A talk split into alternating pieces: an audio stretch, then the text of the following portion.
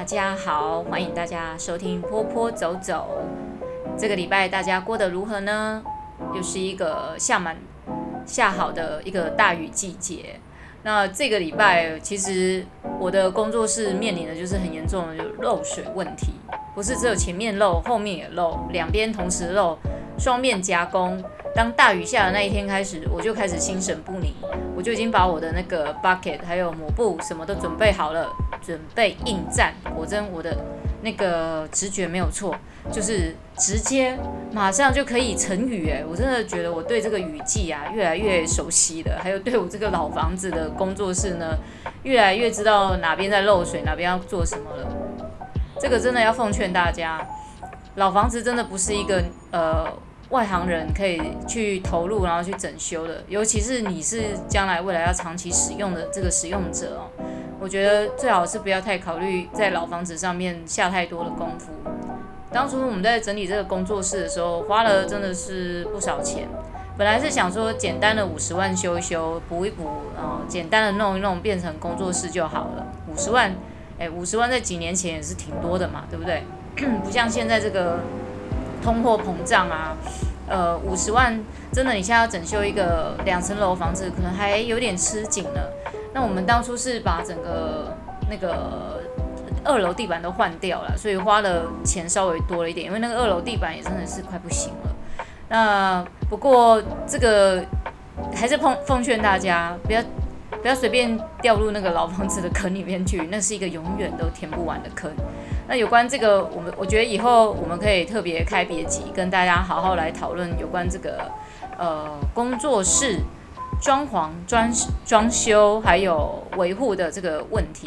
我相信有很多才艺老师哦，可能是自己开的，或者是你在别人那边。如果你在别人家那边教，没什么好说的。但如果你自己是开工作室的，那这个就有一些差别。好，这就进入我们今天的主题喽。工作室的辛酸血泪史，我们简单的来做一下这个工作室的分类哦。我我现在讲的是自己经营的工作室，自己经营的工作室是这样子的。通常呢，呃，如果说像一般美术老师，他想要自己经营工作室，会有呃几种形态，一种就是在家里自己开，就是啊自己的家里的客厅。然后呃，跟邻居啦、附近小朋友招生这样子哦，这是比较属于家庭式工作室。那还有一种呢，就是嗯，去跟人家租一个空间哦，呃，管管理是在美术教室还是哪里，就租一个空间，然后固定在那边，呃，跟有学生来上课这样子。那我称我通我通常都称作那个叫做临时工作室。那另外一种工作室呢，就是你自己真的租了一个很比较正式的地方，那这个地方呢，可能就是专属你用的，不用跟别人分享。里面有厕所，然后甚至你可能有不同不同空间，你可能不止一个房间，然后甚至你可能是楼店面的。那通常走向楼店面的方式，就会有立案这个状况出来。如果你在家里的话，这个叫家教嘛，吼，四人以下，这是以前的法规。那现在的法规就不是这样了。现在的法规是这样子的，你只要一人就属于要开补习班的那个程度了。我我不知道这个政府在定这种补习班法规的时候，它的概念是什么？好像是跟教育局有点关系。我稍微去了解一下哦，但我毕竟不是那么懂这些法规的问题。呃，我只是觉得很奇怪，一个人也要叫做补习班，你要设立补习班，那是不是因为现在少子化的关系，所以每一个补习班他收的学生也不多，所以你叫做一个人要叫做补习班？那还有可能别的考量，就是为了安全考量，尤其是像台中哦，就是以前就是发生火灾很多，然后烧死人啊，或者是产生很大的公共意外灾害，所以台中是在。对于补习班啊，一些场一些场合啦，哦，在那种消防法规上面是相当的严格的，所以其实他们在最在乎的是安全问题，才会把呃法规定了，就是在这个上面非常的严格，但也没有严格到就是你完全开不了。不过你真的想要开一间立案的，已经不叫工作室，那个叫补习，那个就已经是叫补习班了。那那个就是 totally different story。那我现在讲的还是比较处在于一个工作室的范围以内。那这个有没有这个？你如果说哈，像现在法规，你一人以上你就要叫做要立案了。那现在所有的工作室，所有你在家里的，通通都叫做违法。那我在这里呢，是不鼓励违法这件事情。我因为我自己现在也是比较鼓励我自己来上我师资班课的学生们呢，就是会劝他们说，其实如果你是刚来学习怎么当一个美术老师，你其实可以先到别人的美术工作室，比如美人家立案的工作室里面去，呃，学习怎么当一个美术老师。那但是很多人很多人，我不知道这是不是台湾人的习性吧？哈，包括我以前也是这样过。那呃，都会想说，我先在家里先带几个，然后我再慢慢的、慢慢的就扩大。大家好像都想要朝向一个我想要开一个补习班的那个概念出发，但其实我觉得很多美术老师并不知，并不是为了要开一个补习班，他们是想要开一个大型的工作室。那大家大家都会好像，嗯，也知道要立案这件事，但是会比较忽略到这个重点。我还是在这里边，还是会跟大家呃劝。劝诫一下，就是你现在尽量不要去做这种，呃，在教育部啊或者消防法规上面都会违法事。我真的劝大家还是可以往学校方向去走，像幼稚园啊、呃，国小、私立国小啦，或者是一些其他的单位。他们都会很需要呃美术老师啊、才艺老师这一方面的。如果你在家里自己要教，那我只能跟你说，那就小心一点，然后跟邻居打好关系，要不然哪个邻居去随便给你检举一下，那个六万就来了。六万谁先开来呢？教育部这样子。那教育部在这个上面的角色，我觉得他们是一种教育的监督者吧。他们总是希望就是说教育水准品质要好嘛，今天也不是随随便便一个人开，但是。有一些老师就蛮厉害的，他们会朝向另外一个方向来走。就比如说，他喜欢带孩子嘛，那他可能就呃考个保姆证照，然后来上美术才艺课程的这个师资培训。我觉得这个真的是一个一箭双雕的好方法。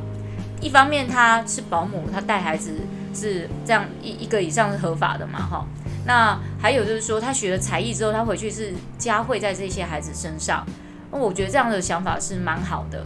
那如果说你是想要倾向于就是自己只是想要在家里带，像有的呃有些美术老师哦是这样，他们可能已经有小孩了，那又要照顾小孩又要照顾家庭，他实在是可能也不方便跑到外面去教，所以他在家里收。那他收可能就是收亲戚朋友什么这些，我觉得这个是可以被理解的。所以呢，这个还好。如果但你如果是非常商业化的在经营这个呃美术教室这个工作室的话。我真的还是觉得你们可以去朝向就是立案这个角度。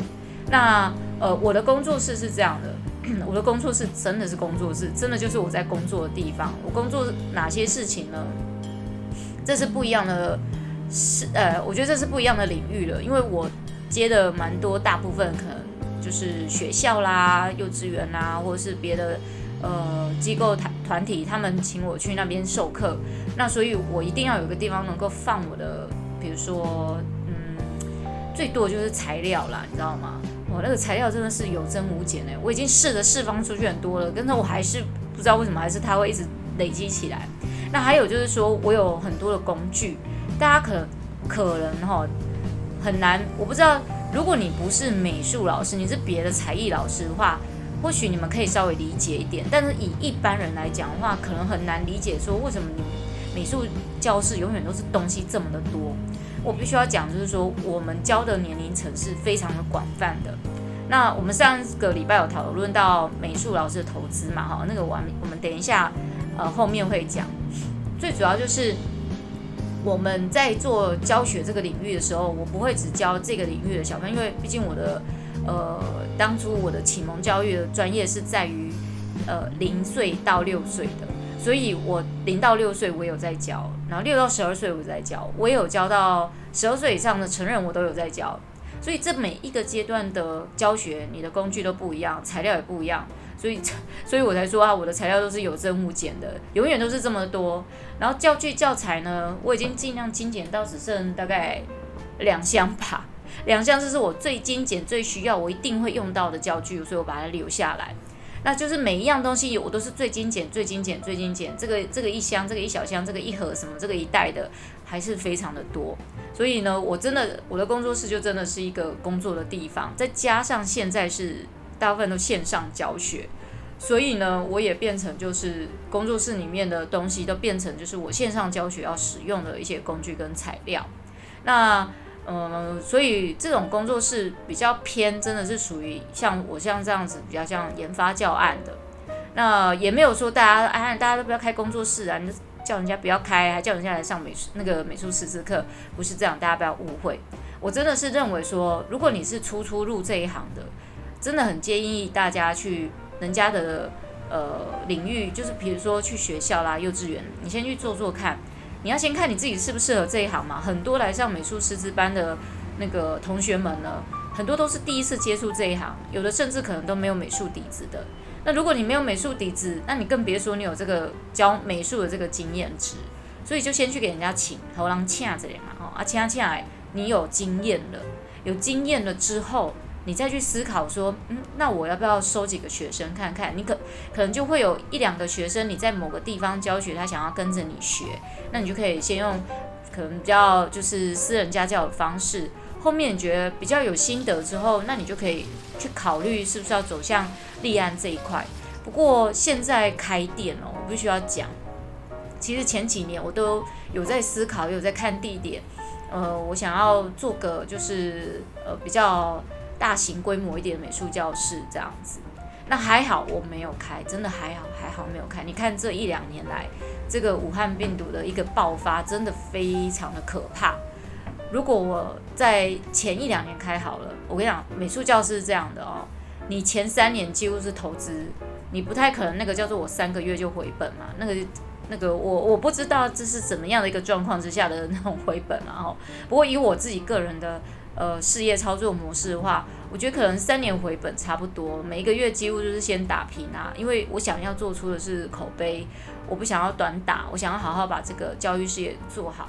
那如果是这样的话，你看我第三年就遇到武汉肺炎，完蛋了，那所有的东西全部就是化为零，零收入诶，那你所有投资出去的，在这一两年内是你是撑不住的，要我的话我是撑不住啊。那你说开个美术教室需要很多钱吗？要很多哦。十年前可能五十万或许勉强 OK 给你开一间教室这样子，可是呢，十十年后我看五十万都不够。现在我大概规划过了哈，就是我的这是我个人的这个计算方式哦，跟一般正常的我不知道是不是一样哈，不专业计算方法，我觉得至少要三百万，你才能开得了一个大概。我们以楼店来讲好了，大概三层楼吧。然后你的老师至少请在四位左右，这四位可能不是兼职哦，不是 part time，一定要是 full time 的。那么这个状况之下，你还得要有柜台，你要柜台老师啊什么？那你让四个人下去去轮流上所有的课程，又兼柜台，那是几乎蛮困难的一件事情。那表示这四个人没什么休假的时间，你们自己。如果说你有当过企业里面的一些行政人员或主管，你大概可以理解我在讲什么。现在基本就是要三百万起跳吧，因为原物料也涨嘛，房租也涨嘛，哈。虽然你说现在这个疫情的状况之下，那还有就是说很多方面你给人的那个薪资也必须要抬高很多，没有办法像以前就是给人家一个。一个终点可能才四百块，不过我最近真的有听到一个终点四百块的，天啊，这个价格我应该是在二十年前听到的价格，现在还有这样的价格真的是太难了，太难了，真的，除非就是有非常很足够的充分的理由可以诱使我去做这件事情，要不然这种呃终点费只有四百块的，我真的觉得会做的人真的会很少很少很少，那。现在老师们的中年费起跳，基本上如果美术老师啊，这这个有时候也是要看资历的哈。当然，呃，每一个人的状况都不同，六百啦、四百、五百都有可能，有可能他是完全没经验的嘛，对不对？那甚至可能给小时 hour pay 都有这样。那之前我在上这个。呃，师资班的时候，我在我们只要讲到就是说自己开业的时候，同学最有兴趣就是知道说，或者是他们想要出去外面接 case 的时候，就是最想知道第一件事情就是钱，第一堂课就会先问价钱这件事情。我就说嘛，就是讲到钱就俗气很多啊，你们到底是为了教育而来，还是为了钱而来的这样？不过我可以理解，如果你想知道，我也可以告诉你，就是那我就问了同学，如果我现在告诉你这个价钱，你后面四堂课还会继续上下去吗？如果我告诉你说你现在出去的价格就只有这样，啊你你后面四堂课要不要继续上？会不会第一堂课啊这么少？那算了，我不要上了，我就走人了。这个是非常有可能的，所以我每次同学问我这个问题的时候，我都一定会先跟他们问一句：你们是为了教育来，还是为了赚钱来的？那同学常常都会会心一笑啊，我大概知道，大家是当然为了钱嘛，对不对？你不是你要不是为了赚钱，你干嘛还要再花一笔钱去投资自己，然后再去学另外一个技能？大家都希望再获取更大的利益出来，这个我可以理解。那当然还有很多老师是为了教育而来啦，比如说他是我刚才讲，比如保姆啊，他增加他的技能，所以他来学美术老师这件事情。那或者是有的人是为了孩子，他为了他的孩子来学美术。呃，教学这件事情，有的就是呃，可能他想要知道，他了解啊、嗯，那就大部分都是为了想要来赚钱啊。不过我看过有同学就是来一听到这个价钱啊，教学只有这么低哦，那比他自己原本的做的工作都还要低的时候，他就变得比较没有兴趣。他就，但是他就转念变成了，就是说，那我好好的去练习这一方面的一个技能嘛，哦，就是备而不用啊，对不对啊？这个有时候哈、不知道你什么时候哪一天会用到这件事情，那备着也是 OK 的。这样好，这个就是工作室上面的一个大概的一个嗯，同学的通常会问的问题啊，然后我们会分类出来的状况。不过真的是你再更深入去讲，可以讲到很多啦。当然我还是会跟大家就是讲说，开一间教室就等于是在开一间公司，这个不是只有钱的问题而已，还有很多其实是人的问题。有时候钱的问题还好解决，人的问题永远都是最难解决的。你要去管理四个人，你一个人要去管理四个老师，或者是呃包含行政人员什么在内的，这个真的不容易。管一个人有时候都不那么容易的，更何况管呃管四个人。那以我之前在呃别的公司里面就是做管理阶层的经验值啊，我真的觉得做管理对我来讲是蛮痛苦的一件事。我那几年哦。头痛得不得了，从那个时候开始，我就开始很容易呃时不时就头痛，这个就变成有点像神经衰弱，你知道吗？我最喜爱的工作应该还是在于写教案啊，跟孩子一起玩。但讲到管人是这样哦，这些人呢，他并不是你挑选进来的，他也不是因为觉得不是像那种我们在美术师资培训班，同学是诶觉得你这个老师可学，他跟来跟你学的，而是。你是去管理一群别人选进来的员工，然后也有可能是这群员工本来就在这个公司很久了，那你进去去，呃，老板希望你去协助他们管理他们，这样，那个都是非常不容易的。所以我在这前面十年的那个管理经验里面啊，学到一件事情就是，只要这一群人，这这呃不是这一群人，只要这这些员工，他不是你付钱的员工，他不是你自己挑选进来的员工。他不是因为你而来这边工作的员工，没有人会鸟你在讲什么。那通常大家都会觉得你是属于那种空降部队，或者就是说，呃，Who do you think you are? Who you are？这样子，就是谁管你这样子啊？你以为你是谁？这很容易会有这些情形出现。你光是在处理这个人际关系的问题，已经可以解决掉很多你自己单独在跑单帮的时候所有的问题了。那也或许因为。我一直以来都是在跑单帮的，我从跑很多很多的学校，到后面自己呃去开工作室，哦，那是好好几年前的事了。然后后来又呃开始做做成像现在的线上教学，甚至是就是我开始接外包的一些工作，这个都是不一样的过程。里面让我最痛苦的过程就是去别人公司去做管理工作的时候，这个是。这个大概就是我人生中做这个美术教育工作的时候最痛苦的时间了。我想我的个性就是不适合去管人家，因为我也不喜欢人家管我。但人家管我的时候呢，我会呃去思考我要怎么去做配合。这个毕竟就是一个我们这种星座的一个好处嘛，我们就喜欢和平相处。但问题就是你去管理别人的时候，像我是一个比较 freestyle，我不是很喜欢管理。但一旦要我来管理的时候，那我一定会做好一个系统出来管人。我我自己是对于管理系统这个编写方面，我是非常有自信。但是在真的把这些东西用到人的身上的时候，那个是一个很大的一个过程。这个就是我比较呃，我觉得应该做的不是特别好的地方。人都是有优缺点的，不可能是完美的。所以呢，我很适合把计划写写给丢给人家，让别人去执行就好了。我不要去执行，这样我可能会比较快乐一点。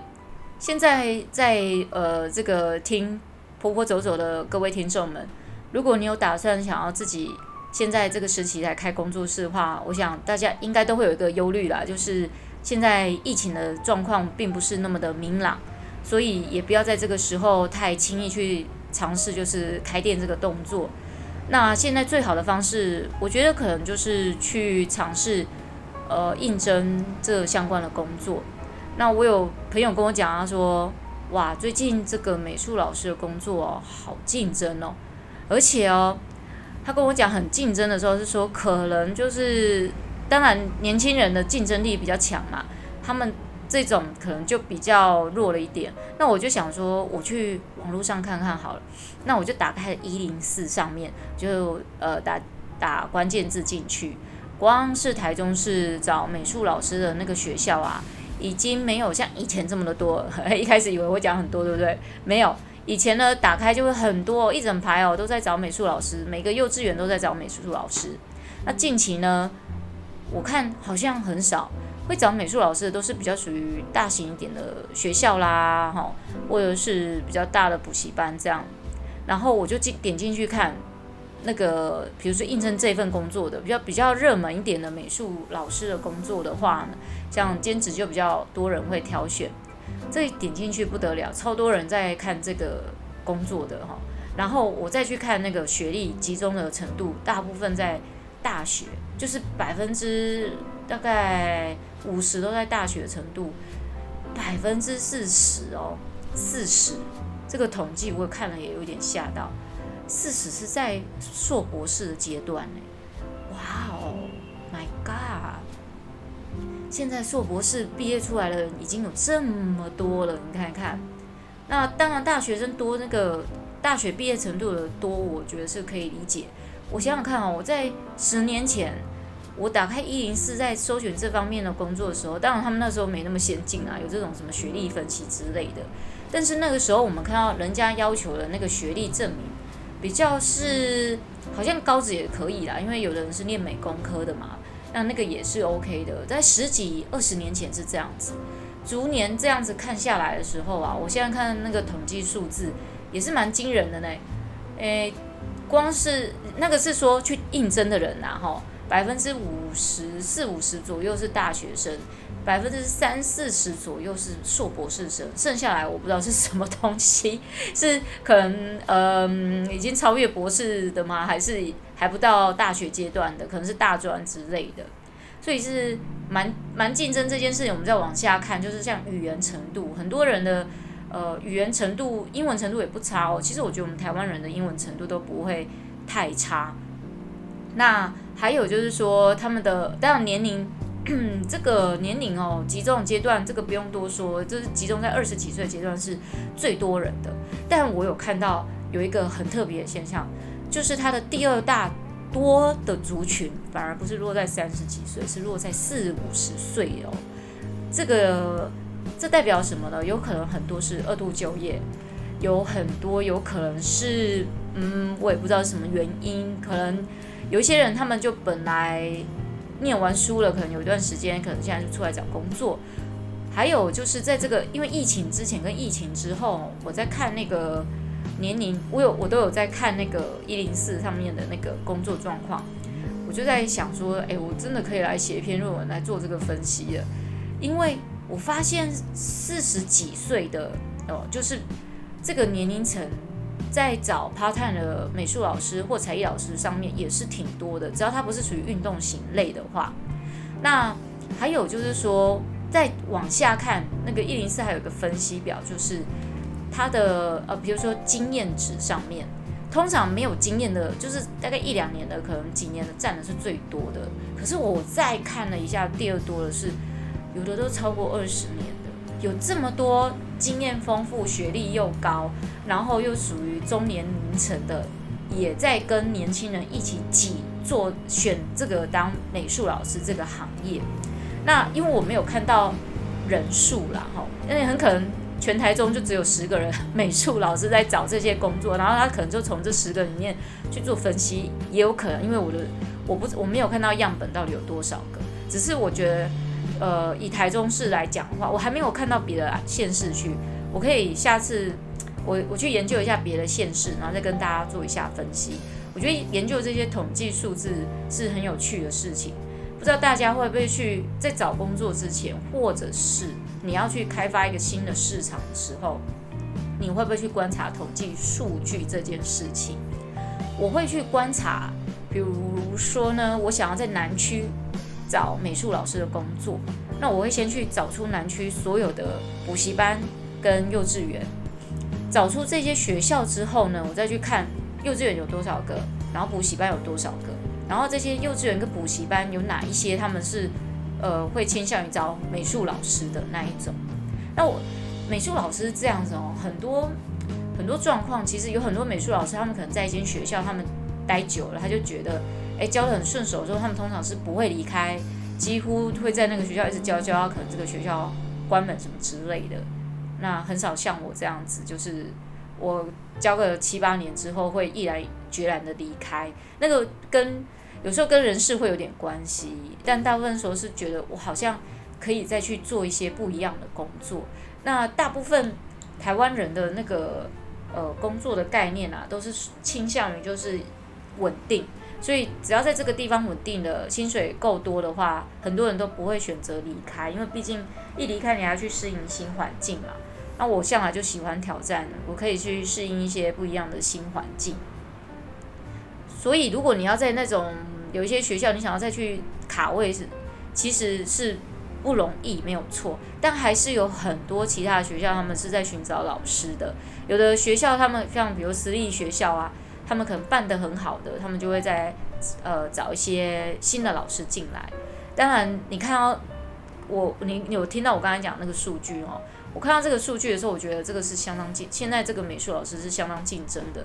呃，当然学经历是那个人家学校会考量第一重点嘛。但是我觉得学校他们在应征老师的时候，他们还是会看一下这个老师的特质，或者是去了解一下他的背景这样。那我我看到这么多学校他们在应应征老师的时候，其实他们大部分时候不见得就是说你一定要这这个本科系毕业的。如果说他是属于美语学校型的，他们比较不会要求你一定要是美术，可能是完全本科系毕业，但他们很重视就是你有没有教学经验值。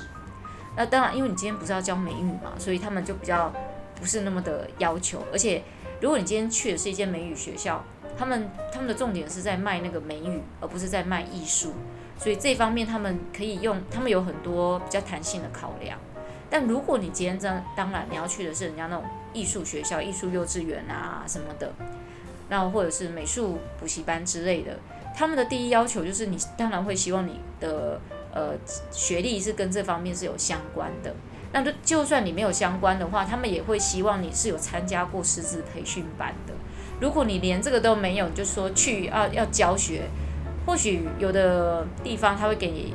呃，这个没有经验、没有这个学经历背景的经验的人，给他一点机会，但那个真的是可能要看地方啦。有的学校单位他们可能觉得，哎，你都完全没有这个这方面的学经历，他可以把你的薪资压得很低之类的。那对这个老师，他也觉得我是来学习，我也没有学经历好，我愿意接受这么低的薪资来做这件事情。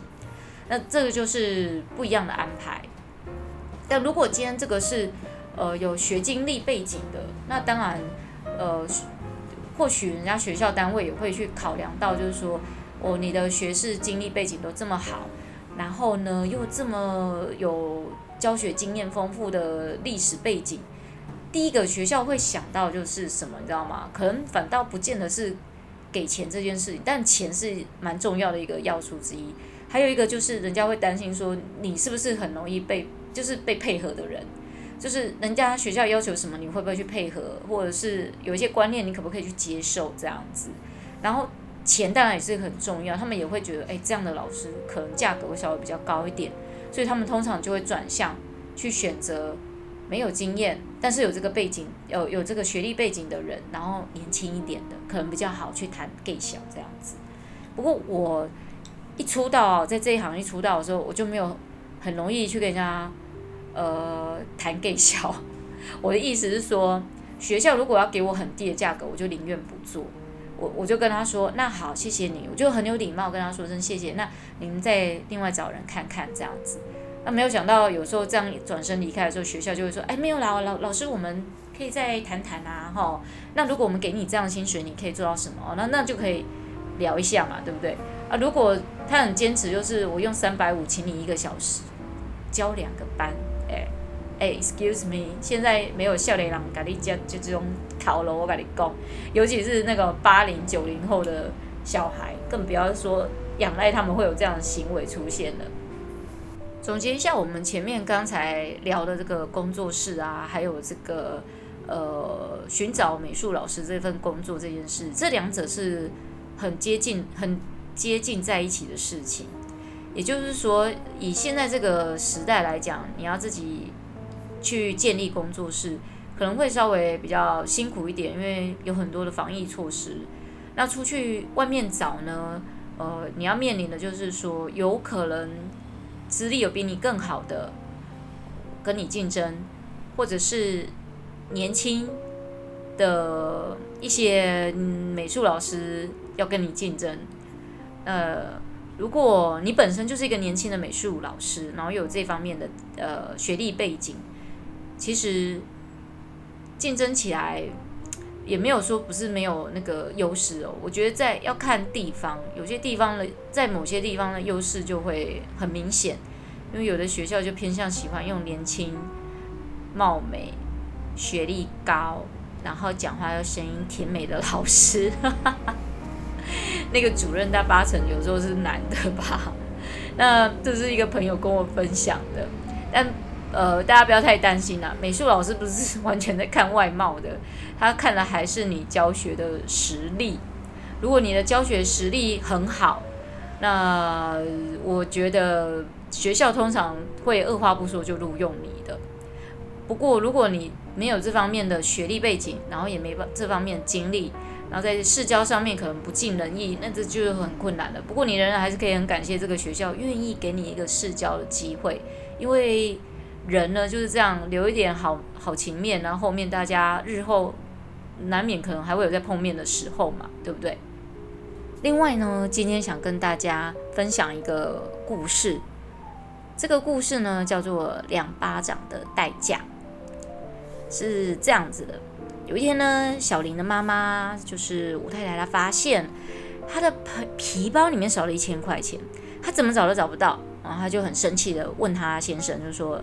是不是你偷了我的钱，又拿去赌博了，对不对？然后他先生就说：“没有啊，我又没拿。”哼，你干嘛说是我偷的？我是你先生呢。然后啊，吴太太就很生气：“哼，你一定是偷了我的钱去签六合彩了。你以前就会偷我的钱去赌，我怎么会不知道呢？”那吴先生就很生气啊，两个人就大吵了一架。夫妻两个为了一千元不见了，大吵了很久很久很久，整个晚上都睡不好。那隔天呢，那个吴先生他去，他下班的时候去保姆家接他们家的女儿回家，然后呢，一进保姆门呢，哈，那个家门就就听到保姆说：“诶，吴先生，今天我帮小林洗衣服的时候啊，发现他的口袋里有一张纸，我把它打开一看，竟然是一张一千元的钞票，诶，但是都已经湿湿烂烂的，我把那个钞票摊开晒干。”哎，吴先生还没听这个保姆讲完，马上对着他的女儿啪啪两巴掌打下去，然后接着就骂说：“你这个西娜，竟然这么小就会偷钱！哦，害我昨天跟你妈吵架，今天情绪坏透了。哦，我告诉你，这个可怜的小女孩啊，好可怜，被爸爸打了两巴掌，两个小脸颊都肿了起来。”当然啦，才两岁多的他就哇嚎啕大哭起来，哭声真的是非常凄厉。那保姆一看哦，这个小孩的嘴角都流血了耶！你看这爸打得有多重，他就赶快把他抱起来啊，哈，他擦掉嘴角的血痕。那吴先生就很生气说：“你今天不用回去了，我们家没有你这种会偷钱的小孩。”吴先生非常的生气，掉头就走了。后来呢，吴太太她听到了消息啊，赶快跑来看她的女儿。他说：“啊，哎呀，你怎么被爸爸打成这样？”然后呢，保姆就说：“哎呀，你先生也真是的，怎么打小孩出手这么重啊？把女儿脸都打红了。”哦，可爱的小玲，这个小女孩呢，啊，她怎么会去偷钱呢？其实啊，偷钱这件事情对孩子来讲，他才两岁，那一千块对他来说，你觉得他会把这一千块当做什么呢？其实一千块对他来讲，根本就是一张没有意义的彩色纸而已。比平常啊他喜欢的十元硬币来讲呢，可能呃差得很远。因为拿个两个十块钱，还可以去那个有没有儿童诊所门口去骑电动马之类的。那这个小林呢，就躺在妈妈的怀里呢，啊，不断的啜泣呀，哎呦，又在那边大哭。他小小年纪真的是不知道为什么爸爸会这么残忍，狠狠的打了他两巴掌。然后啊，妈妈就仔细一想，哎呀，两岁孩子，对呀，怎么会偷钱呢？他顶多就是可能在玩皮包的时候啊，拿着拿着就觉得哎很好玩，然后揉成一团，然后最后无意识放到口袋里。这是所有几乎两三岁孩子会发生的事情，因为他们也不知道。这个代表什么意义？他只是把它当做可能是地上捡到的叶子一样放到口袋里。两三天以后呢，这个吴太太就发现了，诶，这个小林常常在哭闹哦，而且反应变比较迟钝哦。那她就想说，哎呦，老公会不会把女儿打成打成那个脑震荡，那脑袋瓜都打笨了？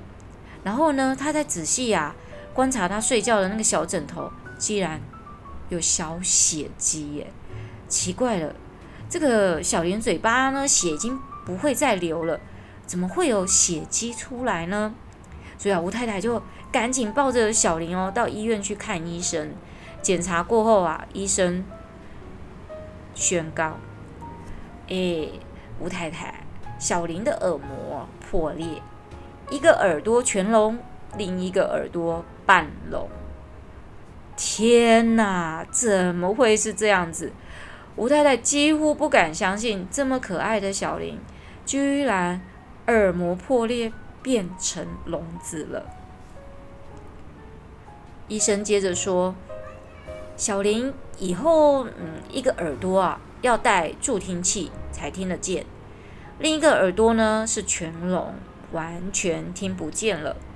所以身体的平衡感会差很多，你要多注意他，照顾他。”啊，这个时候啊，吴太太抱着小林回到家里之后呢，又是哭又是跟老公吵架，闹着要离婚，骂老公说：“你以前爱赌爱签六合彩，我都可以原谅你。”哎，这个男人爱赌签六合彩还不离开，有什么好原谅的，对不对？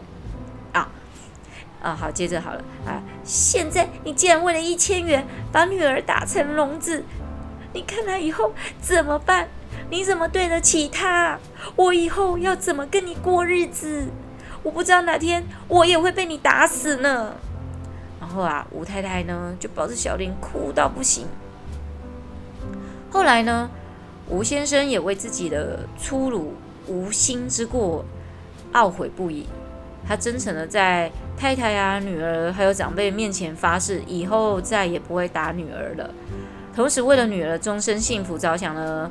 哎，吴先生终于决定，呃，每天要为女儿存个一千块，看看是否可以存个一千万给小林当嫁妆，来弥补他一时的冲动。而给小林带来的终身遗憾呢，就是现在的小林已经是呃中学生了，二年级的他啊，身材长得高挑，脸蛋呢甜美可人。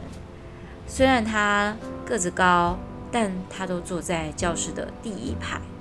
因为他左耳朵完全听不见，右耳朵必须带着助听器才能听得到老师上课的讲话。在教室里呢，小林十分乖巧，但是也因为耳朵听不见，所以他个性变得相当的内向跟封闭。可能跟觉得自己有缺残，然后耳聋有关系吧。这个是学校的老师讲的。那小林的爸妈呢，也因为这件事情之后再也没有生小孩。吴太太说，这是为了要好好的照顾小林，同时啊，她也对老公没有信心，因为她不知道老公的脾气是不是还会再打小孩耳光。吴太太真的怕了。其实吴先生也万分的自责。他易于发怒、愤怒的脾气，竟然把两岁的女儿打成了耳聋，几乎是亲手把活泼可爱的女儿的一辈子都毁了。吴先生他也很希望可以再看到女儿没有耳聋以前的甜美时光啊，他活蹦乱跳的身影和笑容，但是这一切都已经无法挽回了。再怎么样辛苦。存那一千万的嫁妆给小林，也无法弥补做父亲内心中的那种亏欠、悔恨与不安。他常常问自己：为什么？为什么我要那么的冲动呢？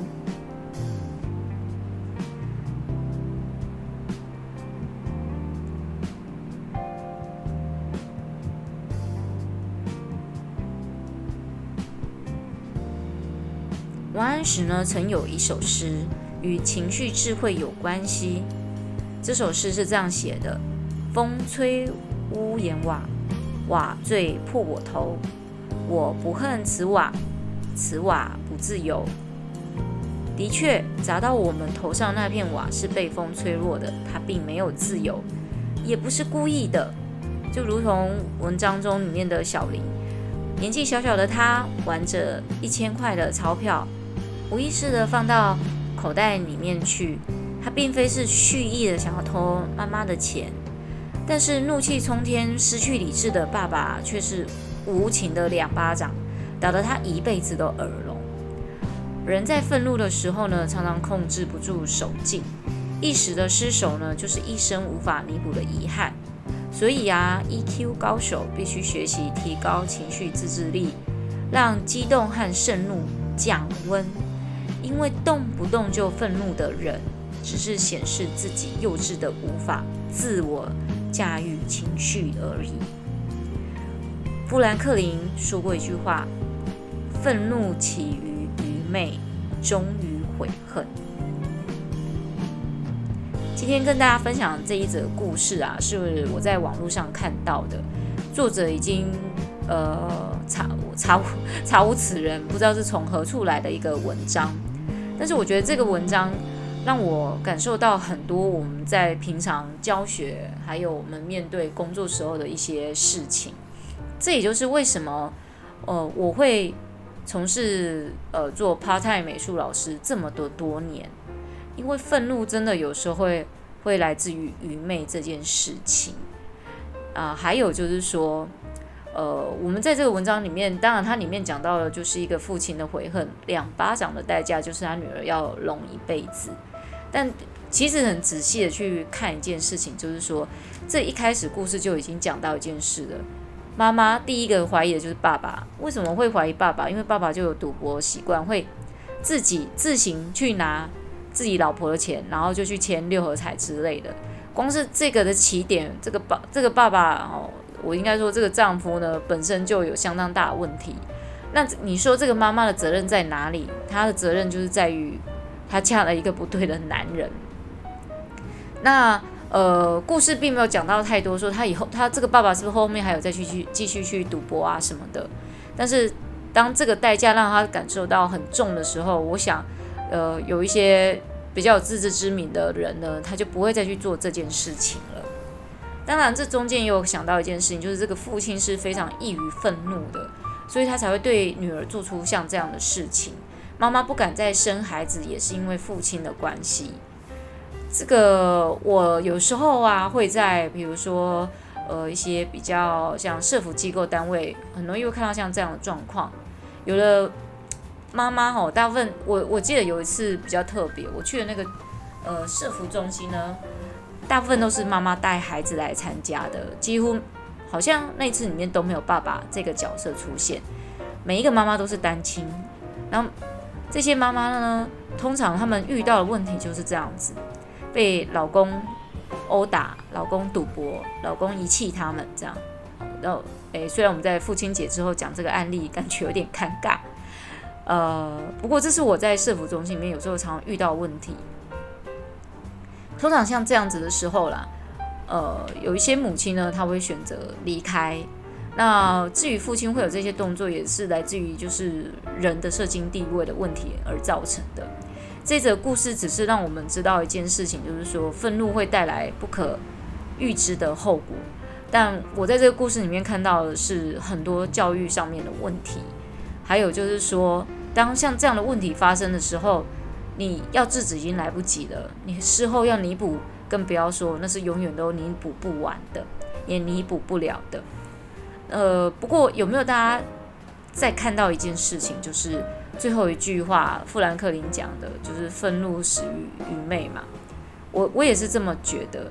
很多时候我们在看待事情的时候，愤怒这件事情很容易会让我们的神智会突然不清，然后就会去做出很愚蠢跟幼稚的事情出来。但又世界上没有人是完人的啊，你没有办法是在一个很呃完人的状况之下呢，这辈子都不会发脾气，然后不会有愤怒的时候。但是愚昧是可以可以在那一一秒钟之内去做选择的。我最近也有很深刻的一个印象啊，就是说，像我在呃上课的时候，我现在最近我们是上线上课程嘛，那线上课程是这样的，你根本没有什么好愤怒的，因为你根本接触不到小孩。但是呢，会有一个状况，就是说，当孩子们他们在镜头另外一端，他们因为没有办法跟得上，或者是他不了解、听不懂你在讲什么的时候，他很可能就会有情绪出来，然后愤怒就会让他做出一件事情。这是我观察到，他们往往就会把镜头关掉。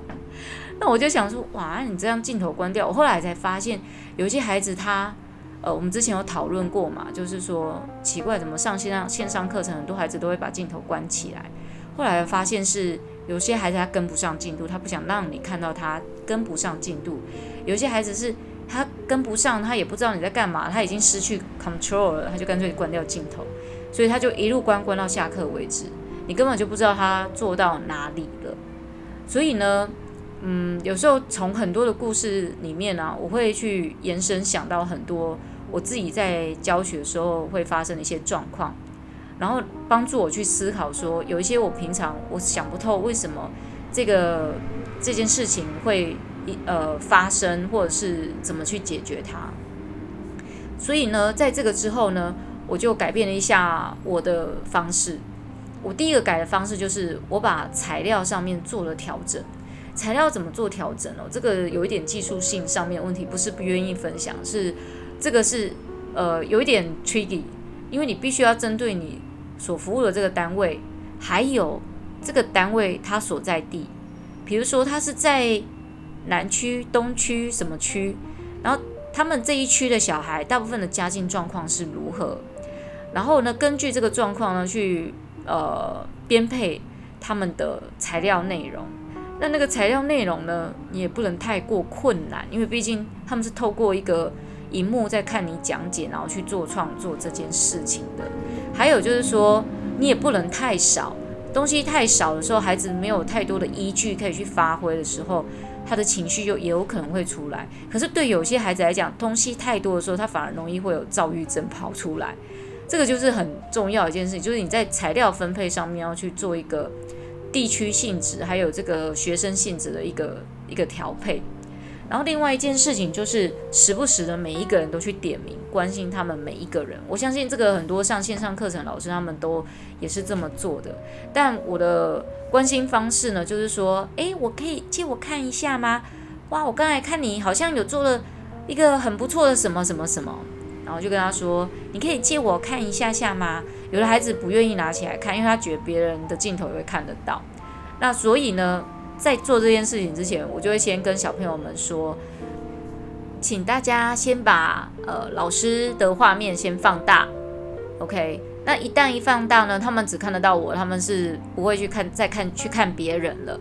那一方面，他们看我的呃在讲解的时候会比较清楚。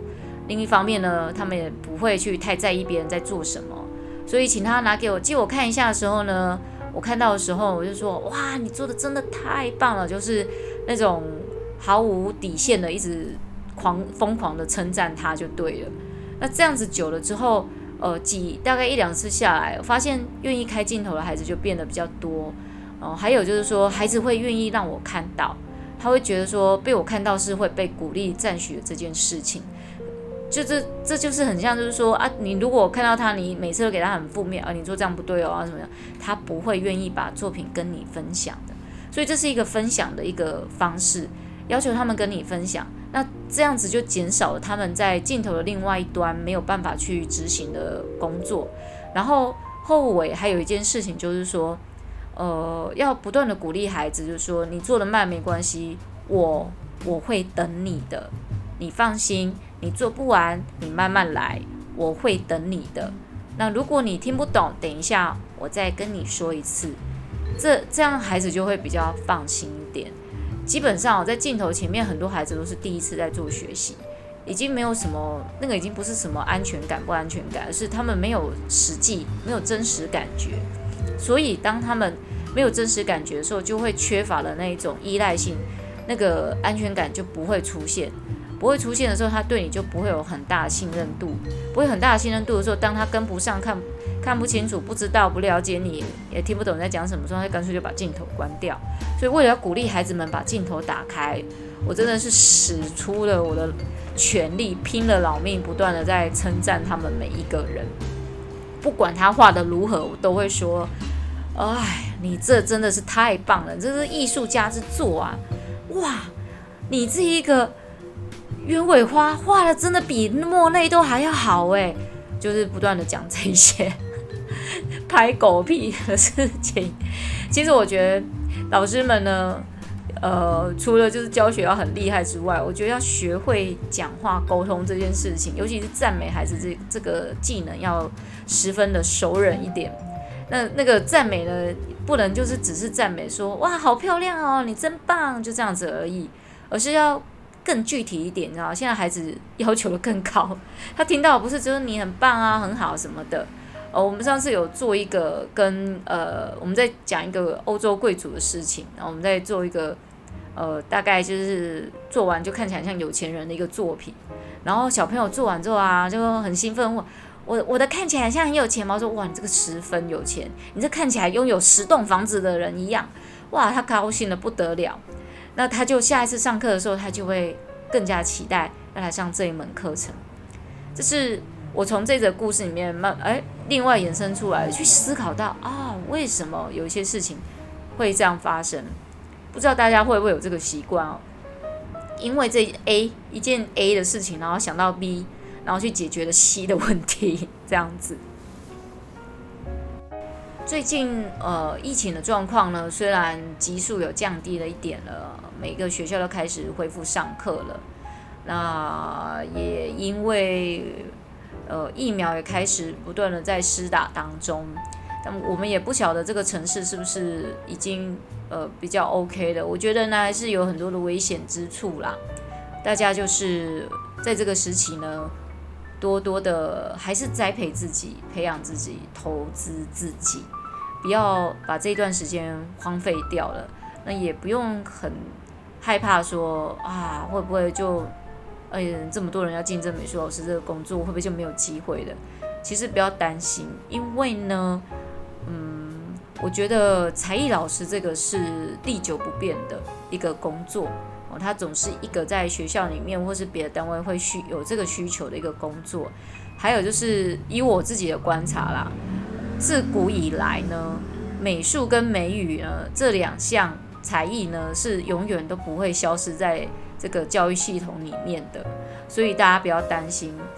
如果你想要再去学学别的才艺，我觉得蛮好的。你可以跨领域啊，你可以教不同种，比如说你对珠心算有兴趣啦，对纸牌轮教学有兴趣啦，教美语啊，这个都可以。哦，甚至用英文教美语这件事情，嗯，用英文教美语不是，是用英文教美术才对。这，你如果能够全英文上美术课，也是一件绝技哦。我我记得好几年前，我曾经在某个幼稚园有做有做过这样的事情，这个也是一个我个人的绝技啦。不过我觉得哦，这几年都没有出国，英文程度真的是我我我。听还可以哦，你可以每天还是可以看电影啊，看影集的啊，或者是看 YouTuber，然后听他们讲英文，看字幕什么的。说就会差变很多，差很多，因为你很少在用它了。要不然呢，其实如果你拥有两项技能，可以去做去做一件事情，通常这个配会比较可观一点。好，那今天的分享就先到这边喽。我们下礼拜再聚喽，拜啦！